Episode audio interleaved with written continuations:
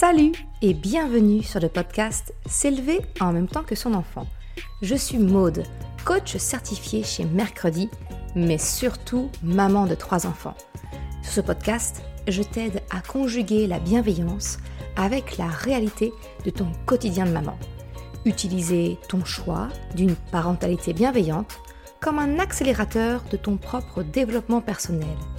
T'aider à changer de regard sur les situations que tu vis avec ton enfant pour t'en servir, pour grandir et apprendre sur toi. Hey, salut Je suis contente de te retrouver pour un nouvel épisode interview. Aujourd'hui, eh bien, je suis ravie de te présenter Pauline du compte Instagram Maminka Sommeil.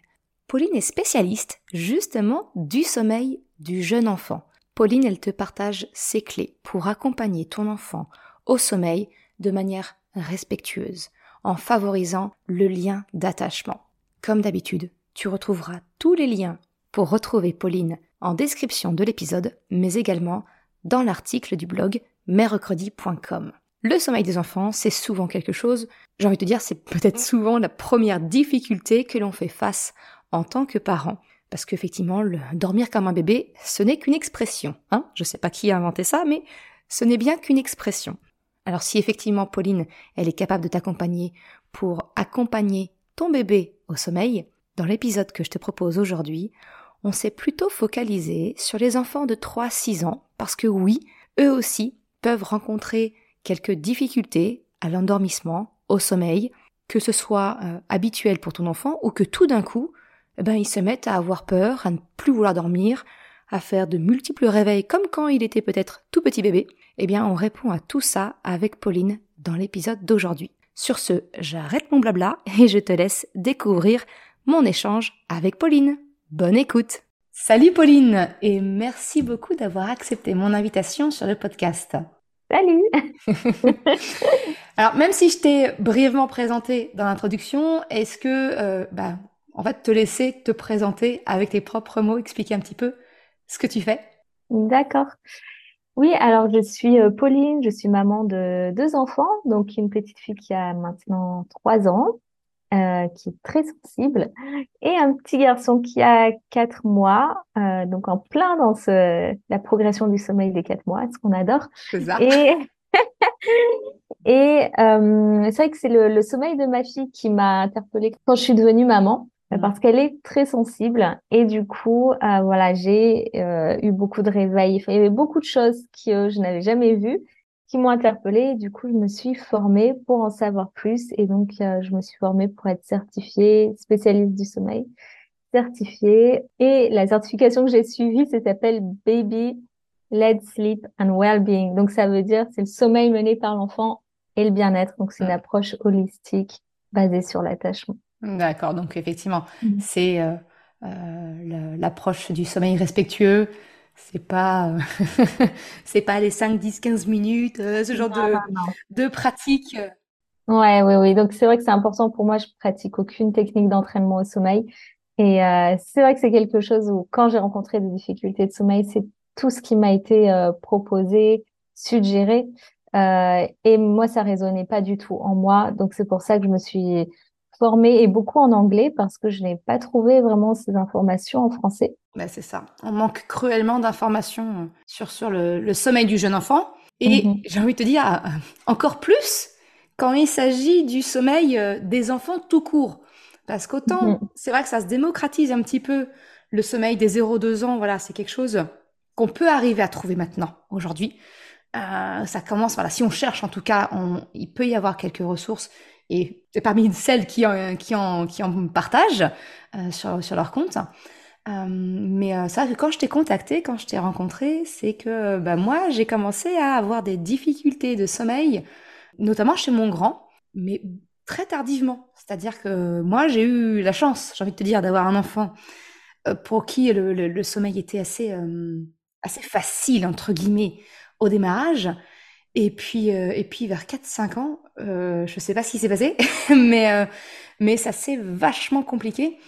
Euh, du coup, c'est euh, c'est vrai que quand je t'ai proposé bah, l'interview sur podcast, c'était peut-être de se centrer un peu plus sur les questions du sommeil bah, des enfants 3-6 ans, où bah, pour autant il y a quand même certaines certains challenges, on va dire, je vais pas dire difficultés, mais certains challenges qui peuvent qui peuvent arriver et que bah, on est un petit peu démunis. Du coup, tu pourrais nous, partager quelles sont les particularités finalement euh, du sommeil bah, des enfants de 3-6 ans et en quoi c'est différent du sommeil des bambins? Oui, alors euh, effectivement, donc il y a des choses qui sont similaires et je vais en parler aussi. Et puis il y a des choses qui sont un petit peu différentes. Donc qu'est-ce qui change? Euh, vers deux ans et demi, trois ans Ben c'est, enfin de toute façon, de façon générale, quelque chose qui diminue, c'est le besoin de sommeil. Forcément, on a un nourrisson qui euh, grandit, qui évolue. Les besoins de sommeil diminuent et souvent euh, le, total de sommeil de, des nuits ne bouge pas beaucoup et du coup, ça va être les siestes qui vont diminuer quand on a des quand on a un bébé, enfin on va dire jusqu'à 3 ans. Puis 3-4 ans, euh, souvent bah, la dernière sieste elle saute ou même des fois à partir de 2 ans, des fois c'est plus tard. Chaque enfant est vraiment différent là-dessus. Et euh, chaque enfant va avoir des besoins de sommeil très différents les uns des autres. Ça, c'est vraiment important de se le mettre en tête parce que euh, c'est important de pas suivre des chartes. Euh, chaque enfant est très différent, comme nous-mêmes. Euh, moi, j'ai besoin de 9 heures de sommeil la nuit, donc je fais plutôt partie des personnes qui ont besoin de beaucoup de sommeil. J'ai des amis, ils ont 6 heures de sommeil, ça leur suffit. Mm. je me dis, ah, c'est de la triche. Ah, ils ont 3 heures de plus dans la journée. Je suis team grosse dormeuse comme toi.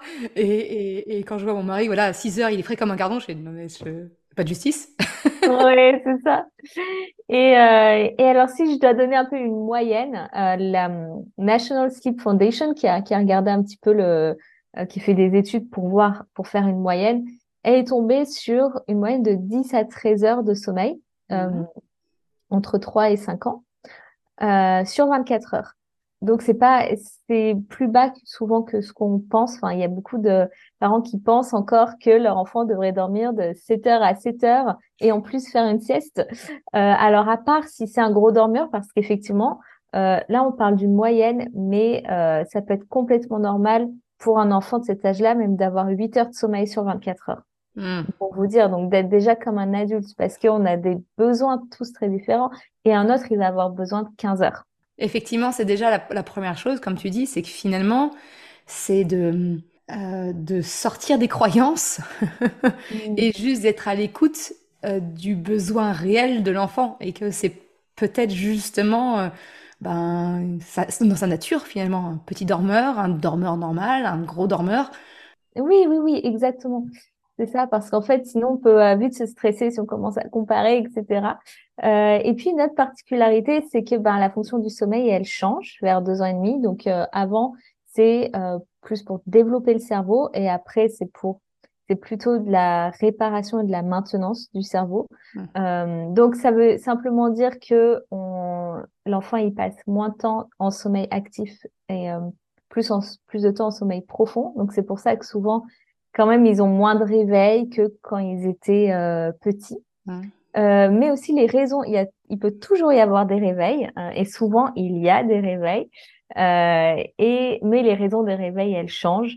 Euh, c'est-à-dire quand ils sont petits, ben, ça va être souvent plus besoin de téter, euh, du reflux, un pic de développement, j'apprends à, à, marcher à quatre pattes. Euh, je suis trop excitée. Du coup, je me réveille deux heures en pleine nuit pour pratiquer une nouvelle compétence. Euh, voilà. Et puis après, euh, à deux ans et demi, trois ans, c'est intéressant parce que l'imagination se développe. Et du coup, c'est à, à partir de cet âge-là qu'il commence à avoir des cauchemars. Hmm.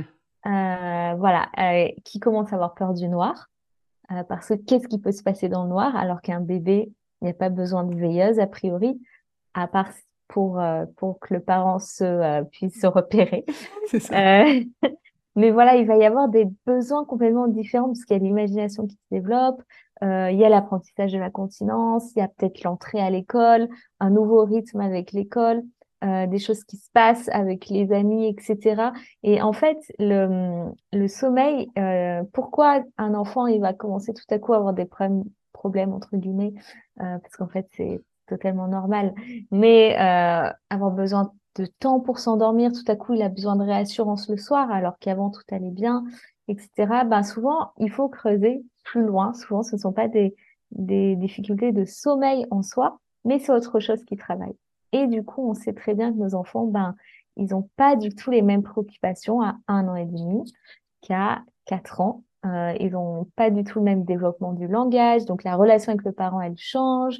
Euh, quand ils sont tout petits, ils ont vraiment, euh, ils s'attachent par les sens, donc ils ont toujours besoin d'être proches physiquement, des câlins, c'est très physique. Puis après, même s'ils ont encore besoin de ce contact physique, mais on va dire qu'il est moins intense et qu'il va passer aussi, l'attachement va passer aussi par autre chose. Mmh. Donc, euh, c'est aussi une bonne nouvelle parce qu'on peut mettre en place aussi d'autres choses pour les rassurer. Donc, euh, ça permet d'être plus créatif, on peut communiquer les choses, etc. Euh, mais voilà, les... il va y avoir aussi euh, des réveils, des besoins des parents qui, des fois, vont nous surprendre parce qu'on se dit mince, on, des fois, on a l'impression que le sommeil, c'est comme une compétence. Donc, pourquoi il se réveille plus tout à coup, il se réveille? Mais non, ce n'est pas une compétence. C'est simplement un reflet de bah, qu'est-ce qui s'est passé dans sa journée? Qu'est-ce qui fait que là, euh, eh ben, il a besoin de réassurance? Et puis, ça vient la nuit, quand tout est noir, quand c'est le, la plus longue séparation de la journée, hmm. plus long souvent que le temps passé à l'école. Hein. Donc, c'est on oublie ça que c'est une séparation. C'est une coupure. Euh, donc voilà, et puis à l'école, il y a quelqu'un pour les accueillir. Il y a un relais. Dans le sommeil, euh, c'est pas le cas. Et là, je parle de même euh, un enfant qui dormirait euh, dans la chambre de ses parents. Le sommeil représente quand même une séparation, le fait de de se laisser aller en fait dans les rêves, dans euh, dans le sommeil, c'est une séparation en soi. Tu en penses quoi? Moi, c'est un truc que j'avais croisé comme ça quand j'ai été confrontée aux perturbations du sommeil de mon de mon grand tardivement je sais plus où j'avais vu ça, mais en fait, on m'avait expliqué que le sommeil, c'était une petite mort. Et que pour l'organisme, euh, ben c'était, c'était considéré comme tel, donc potentiellement avec un pouvoir anxiogène. C'est ça, en fait, ce que tu dis, c'est que effectivement, c'est cette séparation, même si c'est dans la chambre parentale, cette peur d'être seule. Euh, oui, exactement. En fait, c'est vrai que c'est. Euh, bah, j'ai fait une formation aussi avec Gordon Neufeld, qui est spécialiste de l'attachement. Et lui, il, explique vraiment euh, toutes les problématiques de sommeil sous cet angle-là. Mmh. C'est-à-dire que, et je suis convaincue que, que c'est le cas, même s'il y a, il y a aussi d'autres choses. Bien sûr, par exemple, un enfant qui est pas assez fatigué, des fois, il s'endort pas le soir, c'est pas forcément euh, la crainte de la séparation. Des fois, c'est aussi tout simplement, il n'a pas passé assez de temps dehors, il s'est passé des pensées, il a une grosse sieste. Donc, bien sûr, il y a d'autres choses euh, physique à prendre en compte. Mmh. On va dire qu'une fois qu'on a éliminé ces choses euh, physiques, le, la, chose principale qui euh, stresse l'enfant au, moment du sommeil, c'est la séparation. Ce que ça représente une séparation pour l'enfant.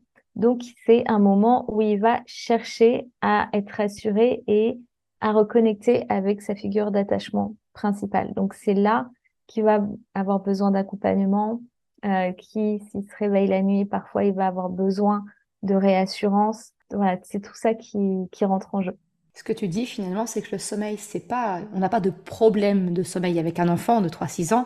C'est que le sommeil est un symptôme euh, mm-hmm. d'une autre problématique, de, alors problématique, en tout cas de quelque chose à prendre en considération pour atténuer euh, les, les, les, problèmes liés au sommeil de l'enfant. Voilà, donc c'est en tout cas pour la grande majorité, parce qu'après il existe des troubles du sommeil, euh, et là qui sont d'ordre médical, donc euh, ça c'est des choses avec lesquelles euh, on discute avec le médecin, mais le médecin il n'est pas là normalement pour nous dire bah il faut qu'il s'endorme de façon autonome, il faut, il n'est pas là pour nous donner normalement des conseils de parentalité, il n'est pas formé dans ce domaine-là. Hmm. Mais il est là normalement pour vérifier, est-ce que euh, pour demander une étude, du une étude du sommeil soit faite, par exemple, il y a des enfants qui souffrent d'apnée du sommeil, il y a le syndrome des jambes sans repos, donc il y a des troubles du sommeil qui existent, qui pour lesquels on a besoin de voir quelqu'un, euh, un professionnel de santé. Mais par contre, euh, par contre, la plupart euh, de ce qu'on qualifie de trouble, mais qui n'est pas vraiment un trouble, c'est vraiment des questions de, de besoin d'attachement. Hmm. Et pourquoi c'est là? C'est aussi important de, de se rappeler, parce que des fois, on va dire mince, mon enfant est insécurisé parce que euh, il s'endort pas tout seul, etc. Euh, non, euh, si ton enfant ne s'endort pas tout seul, c'est pas euh, qu'il est insécurisé, Enfin, il pourrait l'être, hein, mais euh, en général, c'est simplement parce que c'est euh, c'est la norme biologique. Les enfants, nos enfants ne sont pas faits pour dormir seuls. Ça, ce sont les attentes sociétales. Et du coup, bah, au niveau biologique, en fait, euh, ton enfant, il ne sait pas, euh, quand il naît, il ne sait pas qu'il débarque euh, en Europe ou dans un pays occidental, euh, que euh, la norme, c'est euh, sociétal. Il y a eu la révolution industrielle qui est passée par là et qu'on a besoin que les enfants s'endorment seuls, qui dorment seuls, qui ne dérangent pas leurs parents, parce qu'on a besoin que les parents ils soient efficaces pour aller travailler le matin. Productif. voilà. Et il n'y a pas de grand-mère, de cousins, donc les tantes qui vont être là aussi, euh, qui habitent dans le même village, dans la même maison, et qui vont être là, présents, et on va se passer le relais tout au long de la journée. Les enfants vont jouer ensemble, on va euh, travailler, mais aussi s'occuper des enfants ensemble tout au long de la journée, comme c'était le cas en fait la majeure partie euh, de l'histoire en fait. Et, euh, et, donc il, il, le, la société a évolué, mais le cerveau euh, des enfants il n'a pas évolué. Donc eux ils naissent et euh, de se dire que on va les mettre dans leurs parents pourraient potentiellement les mettre, les poser dans un lit dans une autre grotte, mais c'est flippant. Qu'est-ce qui va se passer? Qu'est-ce qui va se passer? Il pourrait être mangé par un loup. Euh, et là, ça, c'est pour les petits bébés. Mais même après, plus tard, en fait, mais même nous, on n'est pas fait pour dormir seul. On est fait pour vivre en communauté. Donc, on a été créé ainsi. Le cerveau, l'être humain est créé ainsi. On est des êtres d'attachement. C'est un besoin primaire. L'attachement, aujourd'hui, c'est reconnu comme besoin primaire. Et donc, c'est très fort chez les enfants. Ils ont, ils ont cet instinct de survie encore en eux, euh, même s'ils savent, bien sûr, qu'ils sont en sécurité dans leur chambre, etc. Euh, leur cerveau n'est pas fait. Ils ne sont pas faits pour euh, dormir seuls. Hmm. Donc, ils vont toujours résister à la séparation. C'est un instinct de résister à la séparation. Euh, dans la, beaucoup de cultures, euh, quand les enfants, donc les enfants, ils dorment dans la même pièce que les parents, en fait, jusqu'à l'âge adulte. Dans tous les cas, euh, il faut être privilégié pour avoir des chambres pour les enfants. Ça, on l'oublie souvent. Euh, et dans, dans beaucoup de cultures, par exemple au Japon, c'est à la préadolescence seulement que les enfants euh, passé à leur chambre. Il y a d'autres cultures, par exemple comme en République tchèque où je vis, donc qui est quand même un pays occidental, c'est l'Europe, etc. mais c'est moins choquant le cododo et on va dire que jusqu'à 7-8 ans, c'est assez commun. Oui. Je dirais pas que c'est toutes les familles, mais ça reste quelque chose de commun. En tout cas, d'endormir, d'accompagner les enfants à l'endormissement, ça c'est sûr. Euh, mais aussi de qu'ils dorment en fait dans la même chambre euh, que les parents. Euh, donc simplement pour avoir un peu une vision plus large. Après, ça ne veut pas dire qu'on on vit dans la société dans laquelle on vit et on ne peut pas la, la, changer, etc. Donc ça ne veut pas dire qu'on ne peut pas désirer que nos enfants s'endorment seuls, et, euh, et mettre des choses en place pour. Et aussi euh, enfin voilà qu'ils aient, le, qu'ils aient leur euh, chambre etc et, euh, et voilà on pourra peut-être en parler mais il y a des, des astuces aussi pour les aider. Mais c'est vraiment important de partir de la base de dire ok si mon enfant arrive pas à le faire c'est normal il n'est pas fait pour en fait Hmm. Et euh, il va avoir besoin de mon aide, il va avoir besoin de mon accompagnement pour y arriver. Ça ne veut pas dire qu'il est insécurisé, ça ne veut pas dire que j'ai mal fait les choses, euh, etc. Donc ça, juste pour se rassurer, pour avoir plus d'empathie pour notre enfant, pour nous-mêmes, et ensuite, à partir de là, on peut mettre des choses en place pour accompagner notre enfant vers plus d'autonomie.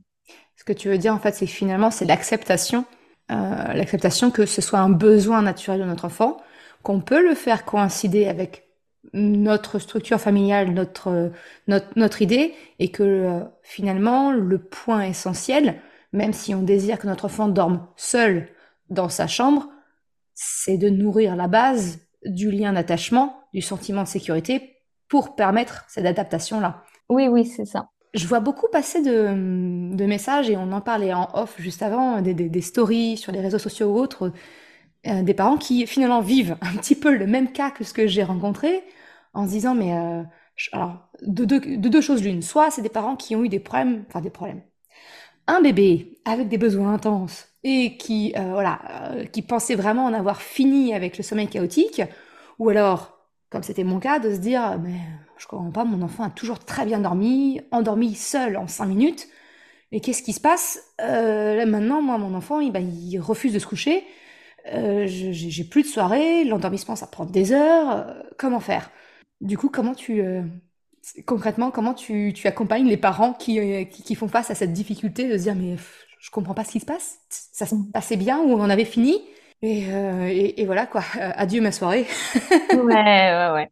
Ouais, c'est hyper frustrant, surtout quand euh, voilà, on attend notre soirée aussi pour décompresser, etc. Et, et comme je le disais, c'est pas forcément une question de accompagnement, pas accompagnement. Moi, je crois que chaque famille doit trouver son rythme et mettre en place ce qui fonctionne pour elle, avec sa structure, avec, moi, je suis pas à la place des parents, euh, avec ses horaires, ses contraintes, etc. On a tous des contraintes différentes. Euh, mais en tout cas, quand on a un enfant qui refuse euh, d'aller se coucher tout à coup, mmh. euh, alors je me pose, moi, je me pose plusieurs questions. Euh, la première, c'est bon, les besoins de sommeil, ils diminuent.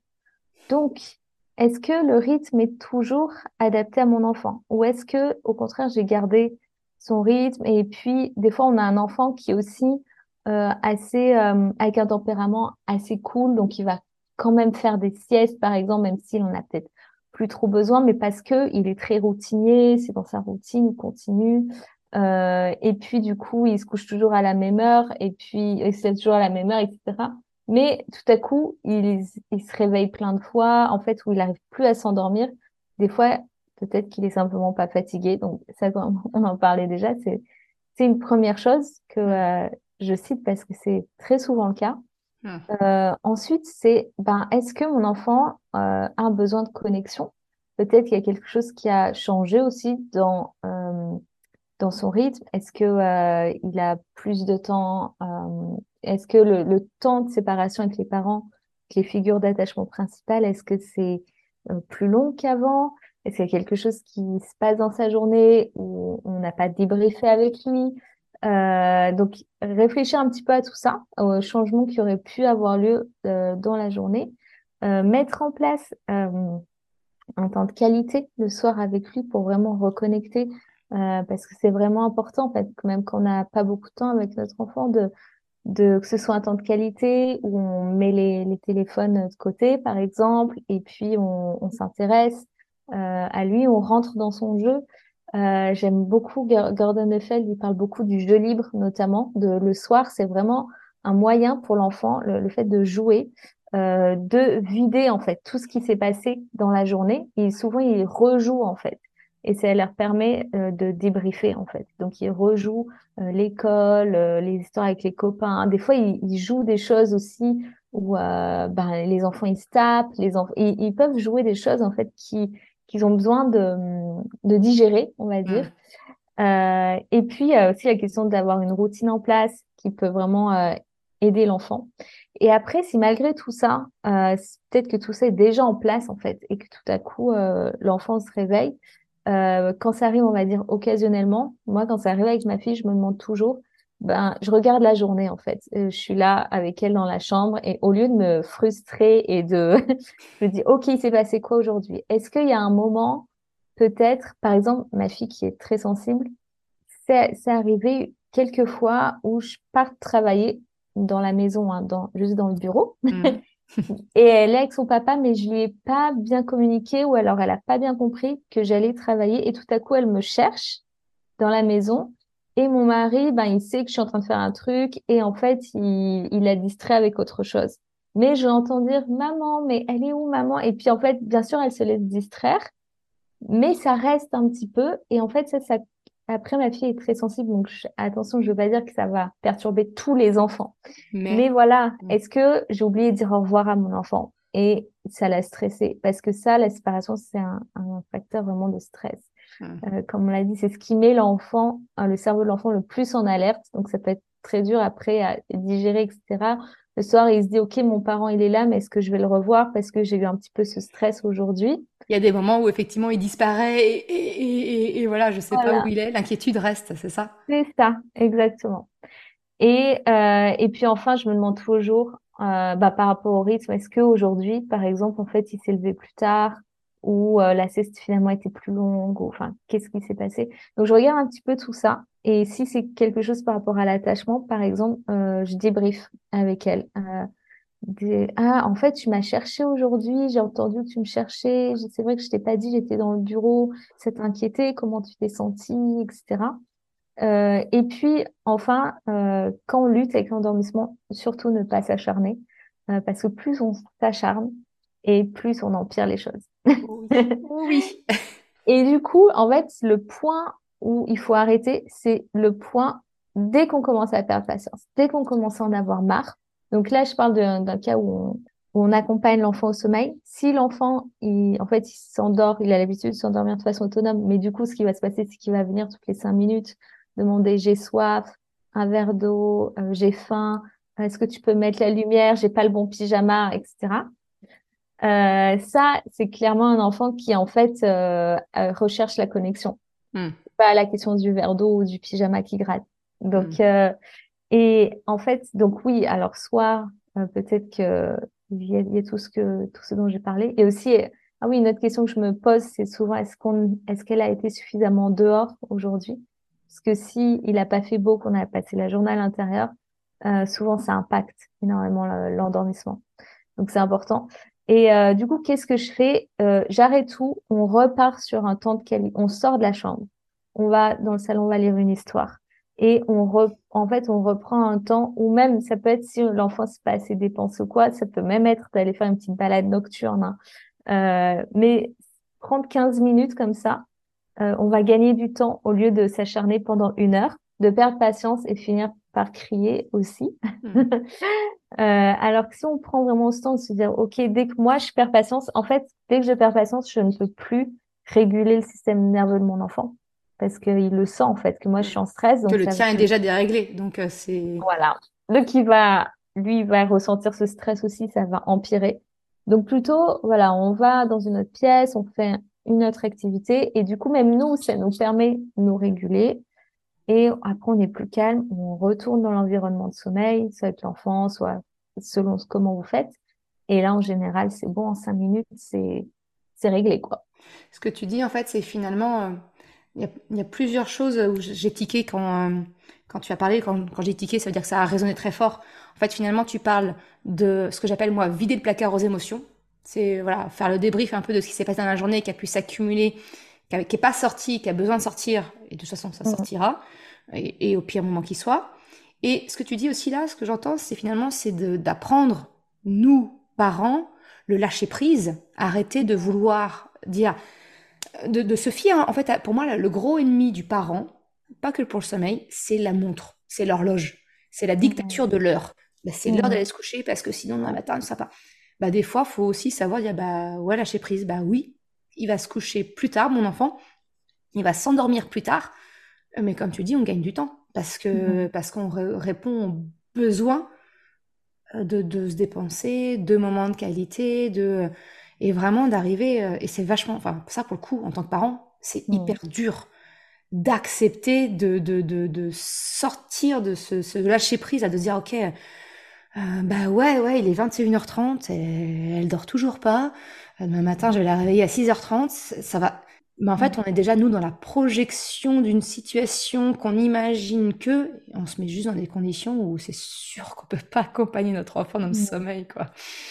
Et que même si le lendemain matin, effectivement, il sera fatigué, ça va, ça va se réguler. Enfin, il n'y a pas, y a pas mort d'homme si notre enfant, il manque de sommeil. Euh, oui.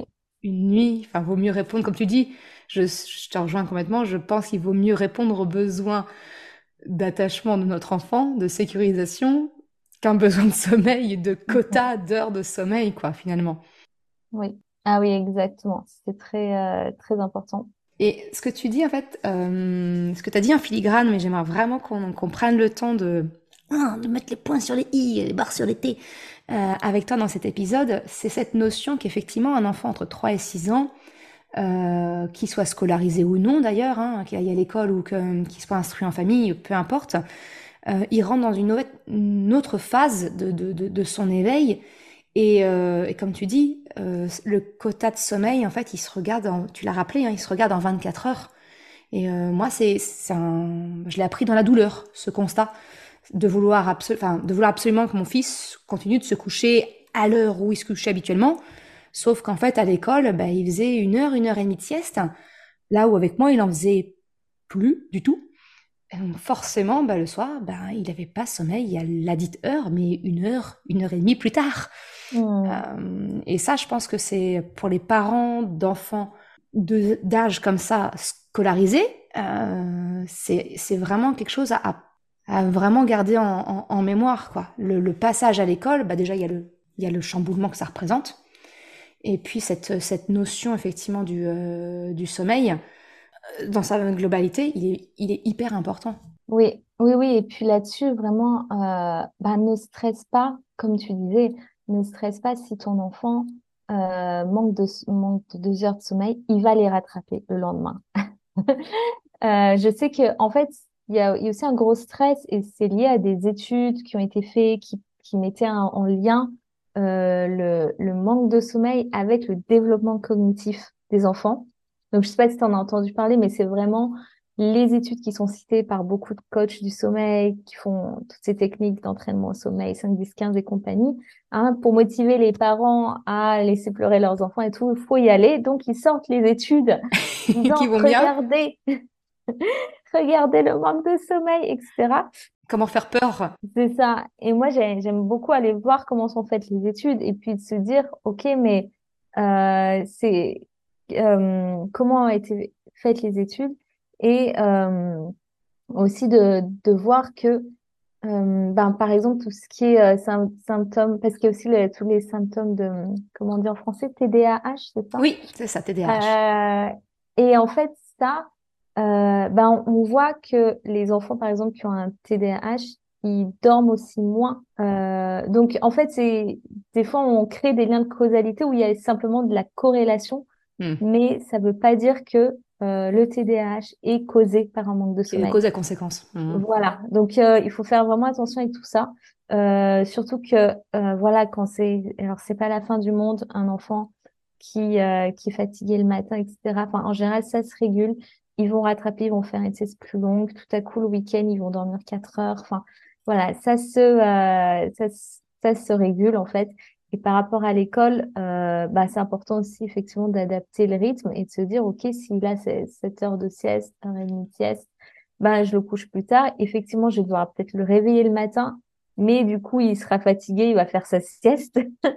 donc, en fait, ça, ça va, ça peut prendre deux, trois semaines aussi. Donc, ne faut pas s'inquiéter si, euh, on démarre l'école et tout à coup, ben, du coup, il dort plus le soir. Comment, euh, mais un changement de, de, rythme, ça peut prendre deux à trois semaines euh, pour que l'enfant vraiment se cale. Et puis petit à petit, il va être calé, il va se réveiller, même peut-être tout à coup de lui-même le matin, parce que il saura que, ben, voilà, l'habitude, c'est le matin.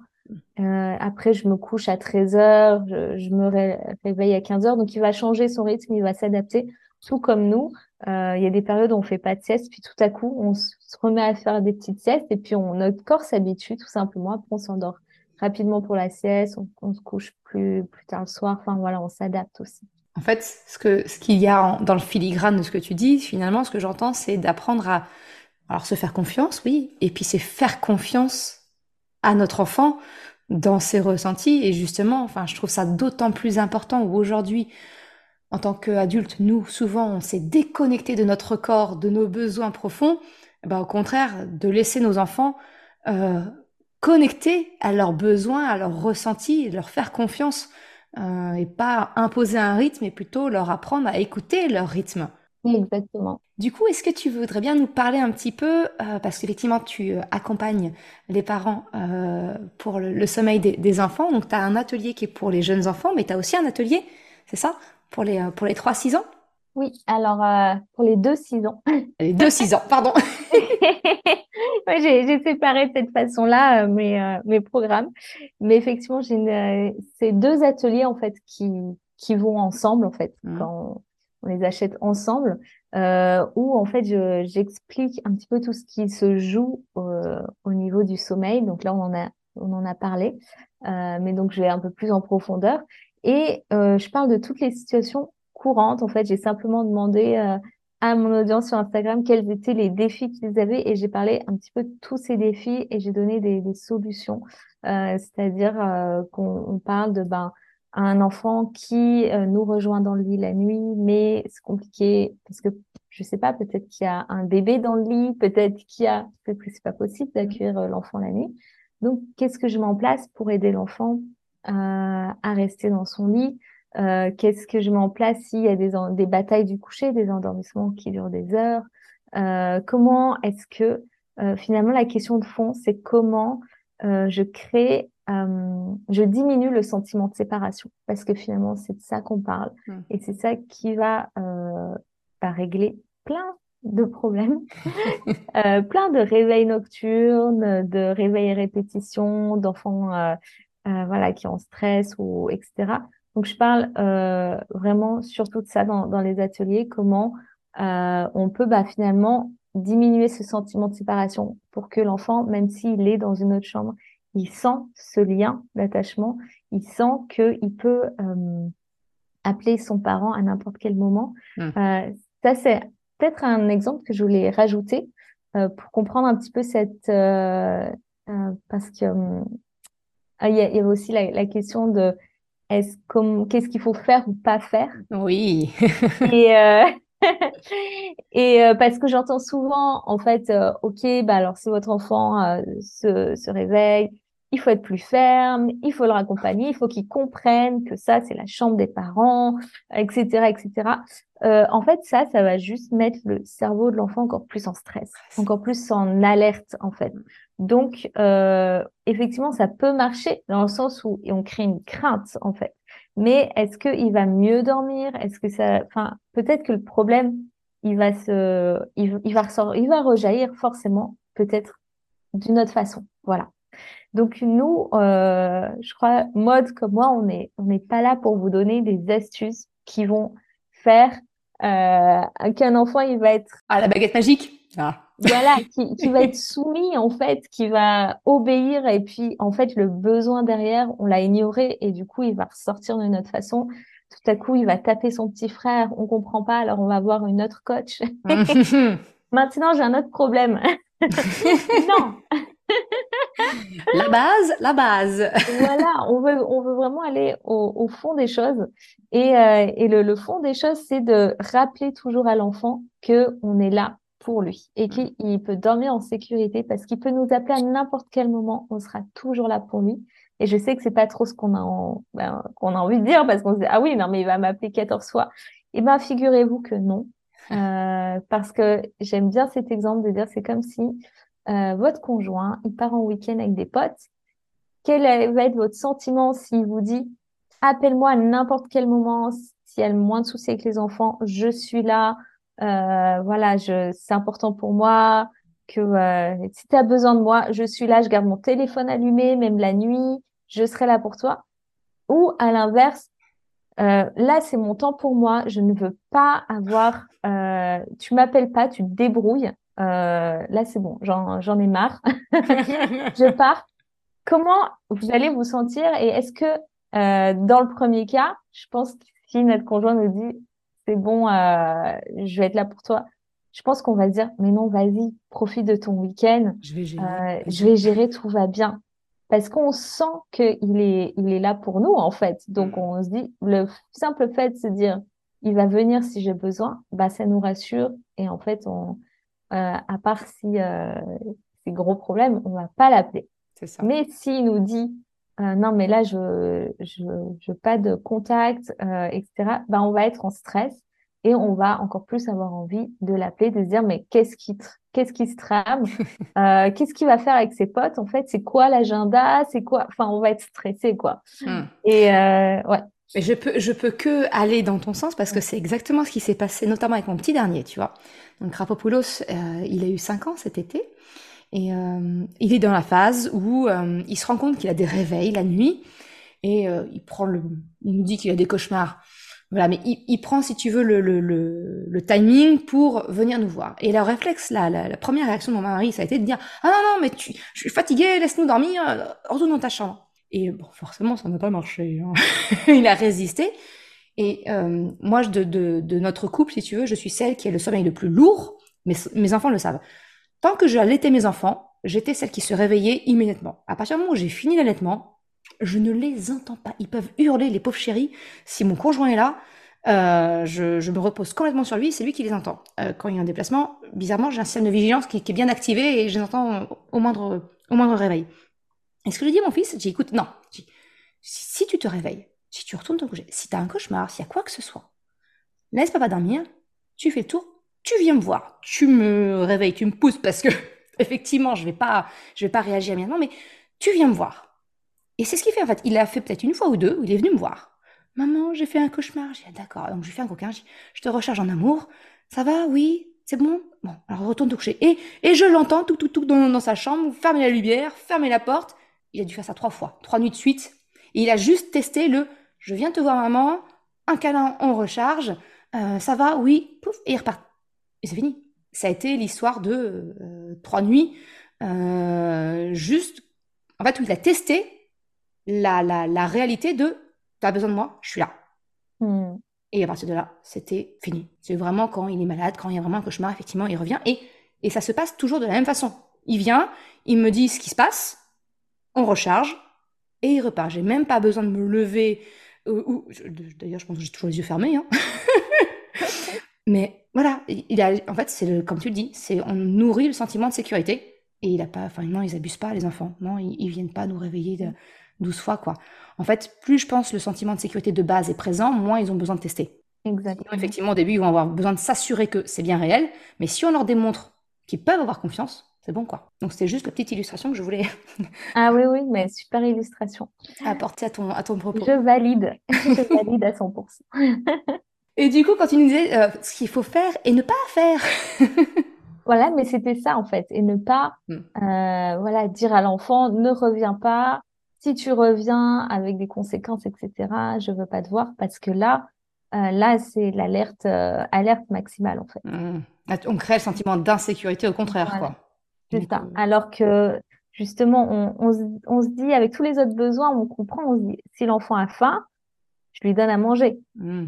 Le besoin d'attachement, c'est un besoin primaire. Donc, si l'enfant a un besoin de connexion, je lui donne ce dont il a besoin pour qu'il puisse euh, justement retourner se coucher, etc. Et pas l'inverse. Je lui montre encore plus qu'il donc qu'il a raison de voilà que euh, qu'il doit être seul que je je veux pas enfin et du coup c'est vraiment euh, contre contre-productif. Ouais. Faudrait demander, je sais pas, j'ai pas regardé, ma mémoire n'est pas très bonne sur la pyramide des besoins de Maslow, mais peut-être la mettre à jour mm. justement pour euh, bien notifier ce besoin d'attachement. oui, c'est ça. je pense que c'est le besoin de sécurité, il est, il est bien présent, le besoin de sécurité, mais de préciser que c'est sécurité, c'est mm. aussi le besoin d'attachement. Oui. à partir du moment où on remplit cette, cette base, bah, bah, la mm-hmm. fondation, elle est solide. En fait, c'est ça, hein, c'est la fondation, elle est solide finalement. Mm-hmm. Bah, merci beaucoup, Pauline. Je ne sais pas s'il y a quelque chose que tu souhaites euh, ajouter quelque chose qu'on n'a pas couvert, euh, que tu voulais préciser On a fait un petit peu le tour pour les 3-6 ans, l'attachement, etc. Je crois que la base est là. C'est ça. Mais il n'y a plus qu'à maintenant. J'espère que voilà le, message sera passé auprès des parents de se rassurer, de voilà, de lâcher prise, de regarder dans la globalité, de nourrir le, cette notion d'attachement et euh, il y a les clés pour faire face effectivement bah, aux, aux aléas euh, du sommeil. Merci beaucoup, Pauline. Avec grand plaisir. Merci à toi, Maud, pour ton invitation. Merci d'avoir écouté cet épisode jusqu'à la fin. Tu retrouveras les liens mentionnés en description de l'épisode ou bien dans sa retranscription sur le site merrecredi.com. Si tu as aimé cet épisode, s'il t'a été utile, je t'invite à le partager, à en parler autour de toi. Ou, si le cœur t'en dit, de me laisser un commentaire et une note de 5 étoiles sur Apple Podcast ou Spotify. Cela me permet de faire connaître le podcast et m'encourage à progresser. Un grand merci à celles et ceux qui prennent le temps de le faire ou de m'envoyer un message privé si leur plateforme d'écoute ne le permet pas. Je te souhaite une excellente journée, après-midi, soirée, quel que soit le moment où tu écoutes et je te dis à la semaine prochaine pour un nouvel épisode. Ciao